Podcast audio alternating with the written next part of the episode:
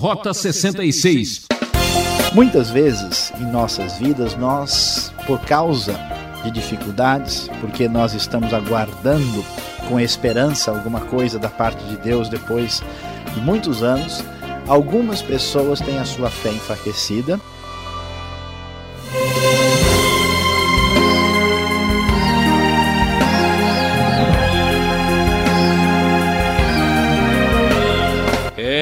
Espera sempre alcança. Esse é o programa Rota 66, uma aventura de suspense e muita emoção. Hoje você vai entender por que Deus tarda, mas não falha. Estamos seguindo a trilha de Gênesis, agora nos capítulos 20 e 21.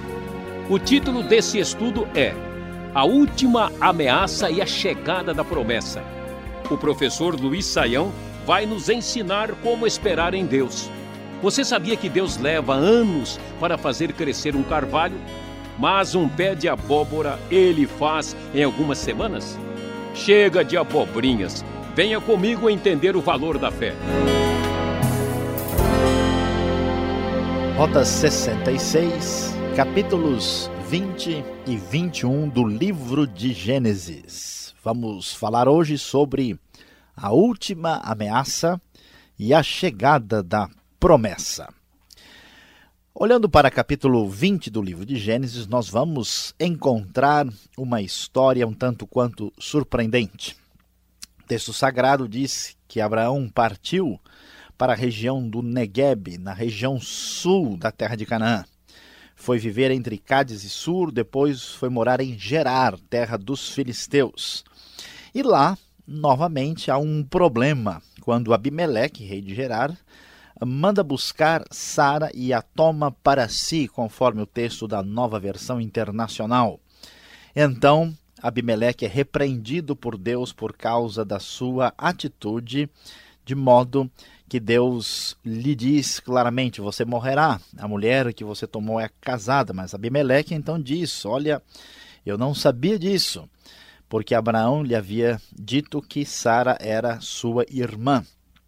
Abimeleque pergunta a Deus: será que destruirias um povo inocente? Deus então lhe diz: Eu sei que você fez isso de coração puro, eu mesmo impedi que você pecasse contra mim e por isso não lhe permiti tocá-la. Agora devolva a mulher ao marido dela, ele é profeta e orará em seu favor para que você não morra. Essa história é um tanto quanto surpreendente, mas analisando o livro de Gênesis na sequência, conforme temos feito desde o capítulo de número 12, vamos observar que há a mesma lógica aqui que está presente em vários destes últimos capítulos do primeiro livro da Bíblia. O que vemos? Vemos que a promessa divina de que Deus iria abençoar Abraão dando-lhe um filho e fazendo os seus descendentes numerosos e que eles haveriam de possuir a terra e seria uma bênção para as nações, corre o último risco. Acabamos de ver há poucos versículos atrás que Deus havia renovado a sua promessa. De repente, é como se fosse no final de uma partida de futebol ao risco do sujeito levar, do time levar um gol, ah, perdendo a partida nos últimos momentos. É aquela hora como se fosse no dia do casamento, de repente tudo dá errado, a noiva leva um tombo, parece que aquilo não vai se realizar. Nesse mesmo clima de suspense, o livro de Gênesis traz de novo a pergunta: será que a promessa divina realmente vai se cumprir? Será que Deus depende do ser humano para que as coisas aconteçam ou ele é suficientemente capaz de fazer com que a sua palavra se torne realidade? E aqui vemos que quase Sara se torna mulher de Abimeleque, então toda a promessa divina poderia estar em risco, mas a intervenção do Senhor não permite que isso aconteça.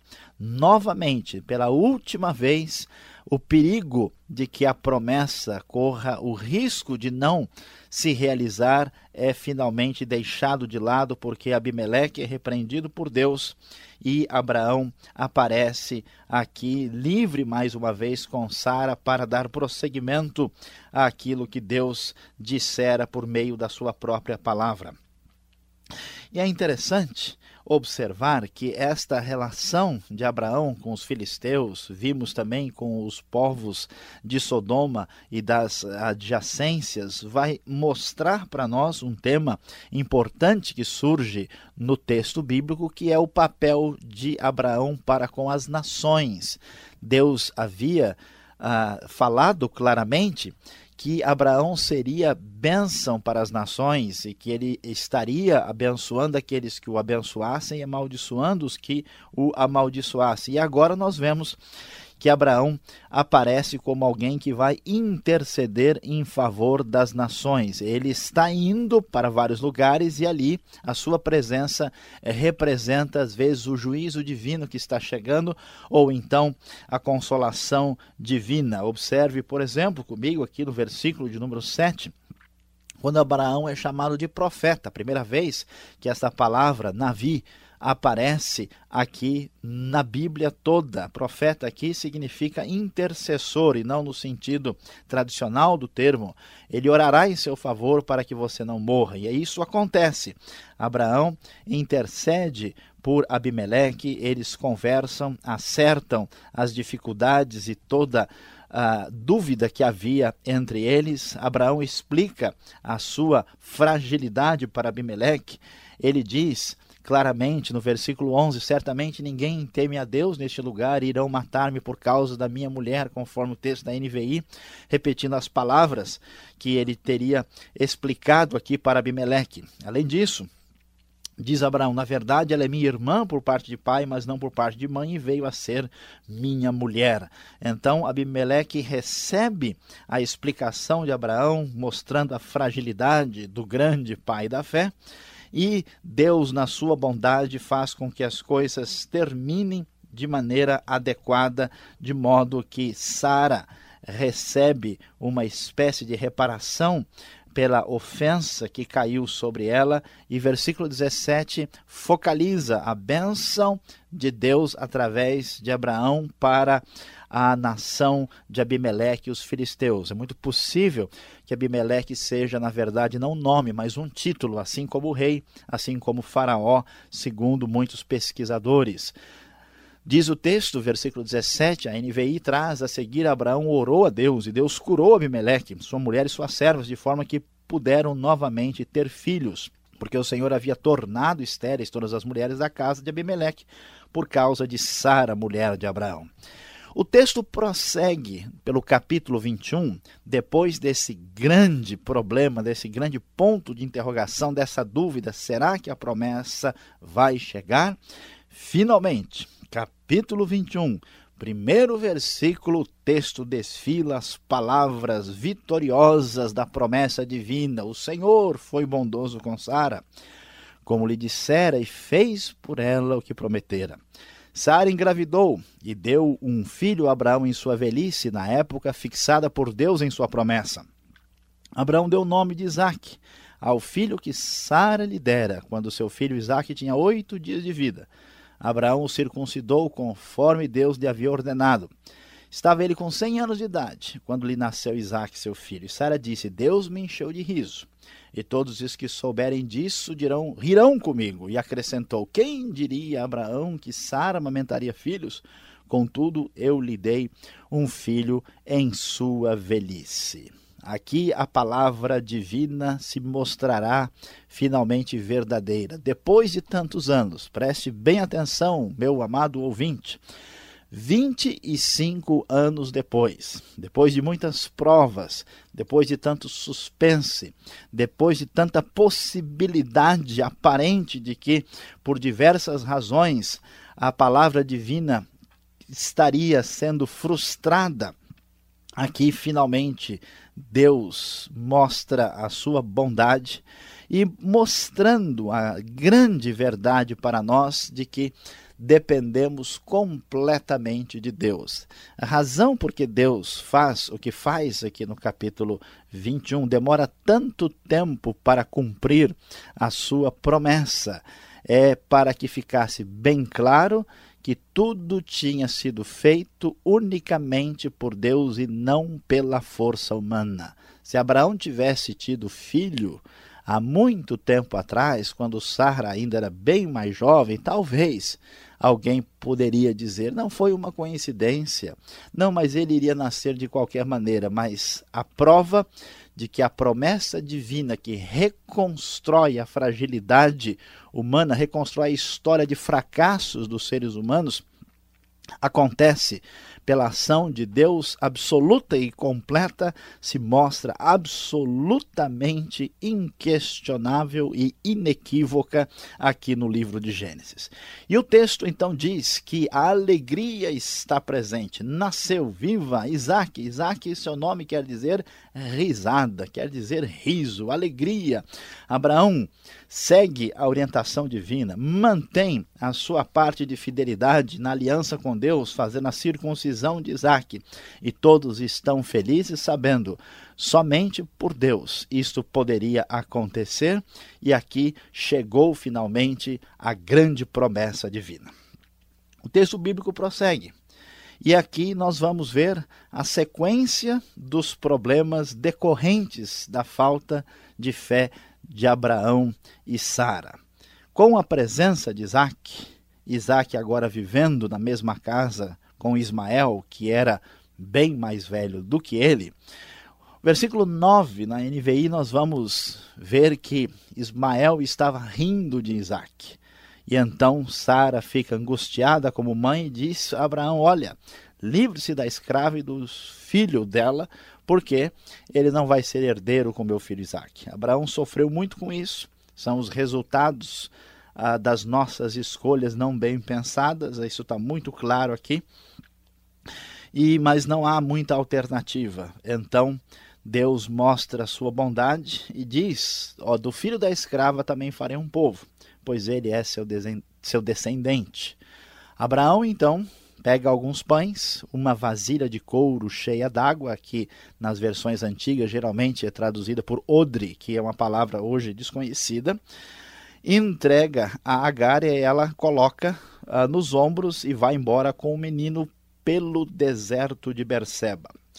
E aqui algo extraordinário vai acontecer. Algo de comover o coração de todos. A água da vasilha acaba, Agar e o menino ficam sozinhos no deserto. Ela fica apavorada, pensa que o menino vai morrer, começa a chorar, conforme versículo 16 nos informa. E a Bíblia diz que Deus ouviu o choro do menino e o anjo de Deus do céu chamou Agar e lhe disse: O que aflige? Não tenha medo. Deus ouviu o menino chorar lá onde você o deixou.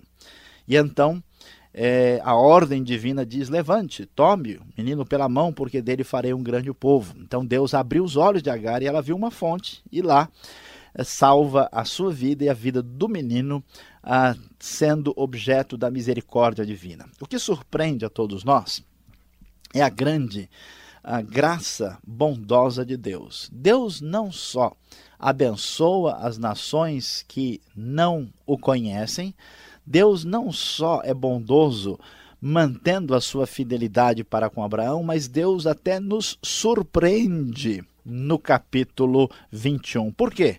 Porque nós poderíamos imaginar que Deus iria deixar Agar e Ismael para lá, mas ele não faz isso.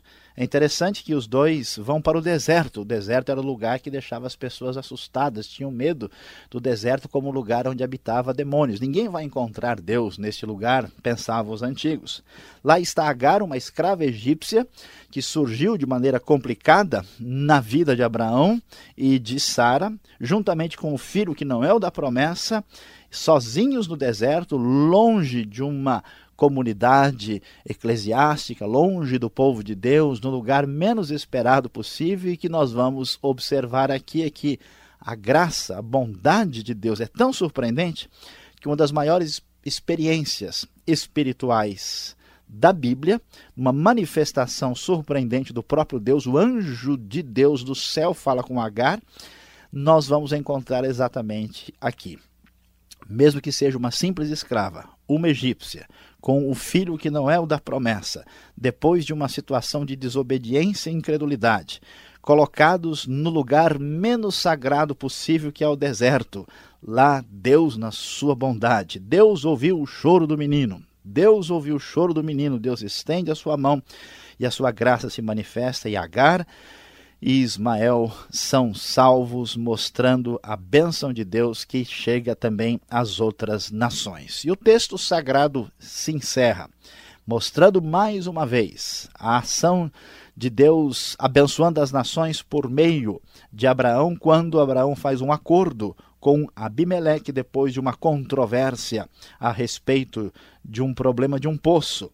E os dois firmam este acordo e Abraão então abençoa a, o seu amigo Abimeleque e que reconhecia que Deus estava com ele em tudo que ele fazia. Abraão cumpre mais uma vez a palavra divina, sendo bênção para as nações.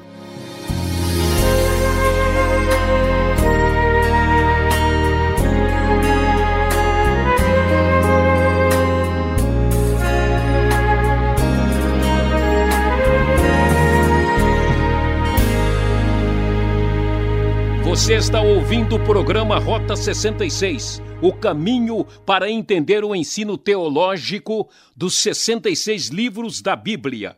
Hoje o professor Luiz Saião está falando sobre a última ameaça e a chegada da promessa da série Gênesis nos capítulos 20 e 21. Se você está gostando dessa aula ou tem uma crítica ou pergunta, escreva para a Caixa Postal 18.113, CEP 04626-970, São Paulo, capital. Rota 66 tem a produção e apresentação de Luiz Saião, redação e direção Alberto Veríssimo. E ao seu lado, sempre sorrindo, eu, Beltrão na locução. E ainda temos alguns minutos para uma prosa. Você sabe responder essa?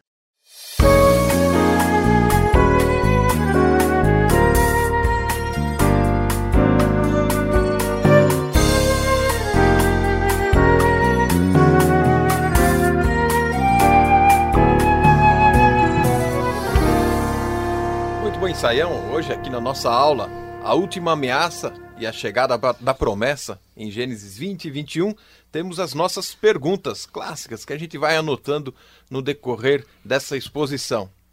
E o que nos intriga, chama atenção é que história é essa de meia-verdade? Nós aqui, os brasileiros, usamos muito isso, né? Uma mentirinha, uma meia-verdade, não é? Tá valendo? Estamos liberados para isso? Como é que é né, essa história novamente de Abraão? Bom, Alberto e todos os nossos ouvintes, esta pergunta é importante porque ela é bastante prática. E eu já tenho ouvido até falar de gente que dá dando até cor para mentira. Tem mentira branca, né? lilás, grená, colorida, não sei de que tipo, né? Veja, uh, Abraão está justificando a si mesmo diante a de Abimeleque. Ele está dizendo: olha, de fato ela é meio irmã minha e eu não disse uma mentira total, que eu disse é verdade. Mas a, a questão é que Abimeleque foi enganado. E Deus mesmo diz: ó, eu sei que você fez isso de maneira inocente. Ah, o texto está descrevendo um episódio e não estabelecendo uma norma. De maneira nenhuma nós devemos entender que a mentira é algo absolutamente técnico. Mentira está relacionada com a ideia de intenção de enganar. Às vezes você troca o nome de uma pessoa, você vai falar João e fala José inadvertidamente. Você não está mentindo porque você trocou o nome, mas quando você tem a intenção de levar o pensamento de uma pessoa na direção diferente, errada, você está mentindo. Então Abraão, na verdade, mentiu. Ele enganou Abimeleque, ele se justificou. Isso mostra mais uma vez a fragilidade de Abraão, mostra mais uma vez que o herói da história é Deus que faz as coisas acontecerem apesar de Abraão. E o texto descrevendo o que aconteceu não estabelece de maneira nenhuma há uma espécie de desculpa para nós podermos mentir, porque o texto não tem nenhum interesse em ser normativo a esse respeito. Né? A Bíblia diz claramente para nós que nós não podemos dizer uh, nenhum, dar nenhum falso testemunho. Mentira sempre é errado, conforme Efésios 4. Nunca muda, né? Mentira é mentira, seja lá onde for. E o que fica é, forte para nós é que Deus tem um plano na história, que era trazer o Messias. E esses assuntos, digamos assim, podem ser até periféricos aí, né? Eles vão é, flutuando do lado na história de Abraão. Deus aparece em sonhos, Saião. E ainda para um pagão, Deus aparecendo para um profeta, para os patriarcas, nós até compreendemos. Mas agora aqui para um pagão, não é estranho? É, essa é uma, uma questão assim interessante. Nós não estamos preparados né, para pensar desta forma. A gente quer exclusividade, né? Pois é. é a questão, uh, em primeiro lugar, precisa ser bem, bem pensada que uh, o sonho geralmente vem das nossas atividades. Né? O texto diz que vem da nossa ocupação. Então, esse negócio de tudo quanto é sonho diferente que a gente tem e tentar colocar uh, sobre Deus ou na responsabilidade divina não é um procedimento correto. Agora, veja bem, nós já sugerimos né, anteriormente a necessidade de pensar sobre a, reflex, a, revelação no seu sentido mais amplo. Né? Uh, Deus, ele é o Deus de toda a terra e de todos os povos. Então, não só aqui na Bíblia, até na experiência prática, nós temos muitos testemunhos de pagãos que tiveram sonhos que aparentemente foram permitidos por Deus. Aqui, ah, no texto, tem uma situação um pouquinho diferente, como Abraão está presente. E Abraão representa a bênção divina para as nações, então, em função do episódio, Deus intervém e tem acesso a isso. Alberto, na verdade, isso é tão surpreendente que eu tenho notícias bem concretas, até de pessoas que, procurando lugares místicos, né, absolutamente distintos das escrituras sagradas, tiveram ali uma manifestação especial da orientação divina e saíram de lá e acabaram encontrando as escrituras e a verdade do evangelho. Deus vai muito além das nossas limitadas fronteiras. Ou seja, Deus não se limita a quatro paredes de uma igreja, né? Exatamente. Né? Ele é Senhor absoluto de todos os lugares, né? De todo o universo e de fato, você vai falar, não, aqui Deus não está, aqui Deus não vem. Falando em Deus não está aqui, não está ali, o deserto é a casa do diabo, por isso que ninguém mora lá, só serpente. Dá para explicar essa de onde vem essa lenda, essa, né, essa historieta toda, né? Ah, os antigos, eles viviam em certos contextos uh, onde eles, ao se afastarem muito de casa, eles eh, tinham um risco maior de enfrentar grandes perigos. Vamos lembrar que depois eh, de Caim, a terra está amaldiçoada. Né? E há certos lugares da terra que parece que receberam mais a, essa palavra do que outros. E então, tudo que estava afastado do contexto mais próximo da casa representava aquilo que era terrível, assustador e desconhecido.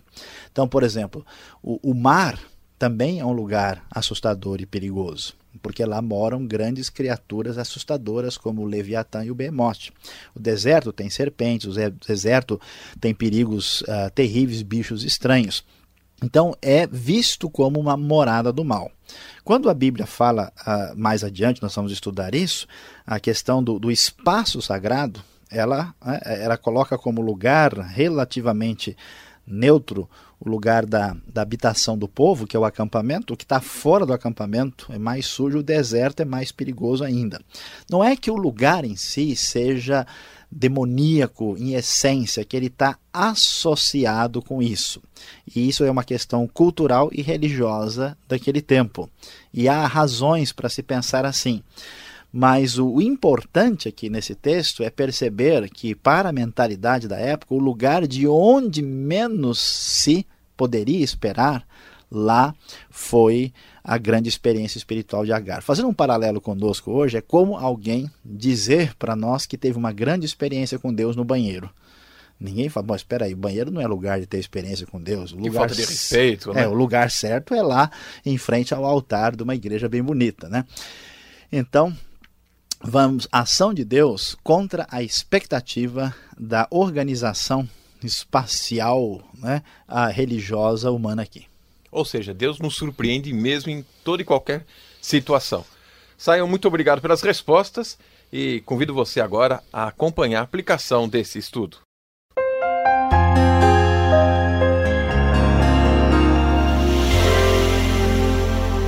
Depois de termos estudado Gênesis 20 e 21, a grande descoberta prática para a nossa vida é que é realmente verdade até determinado ponto que Deus muitas vezes tarda, mas não falha.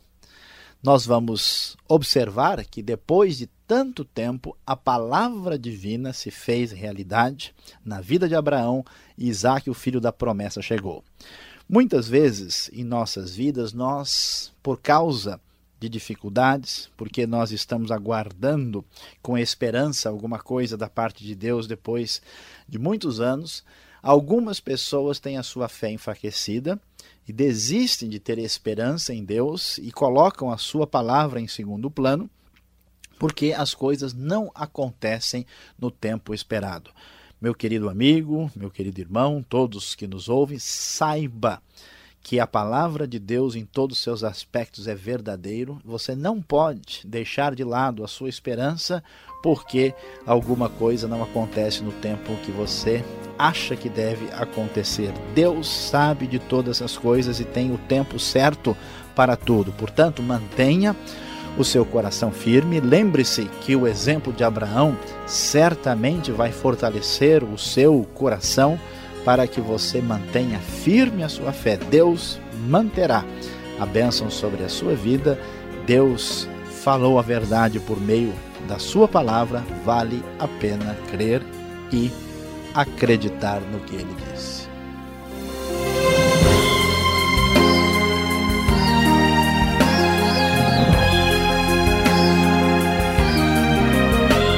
Terminamos mais um Rota 66. Sintonize essa emissora nesse horário. Venha estudar com a gente. Um forte abraço e até lá!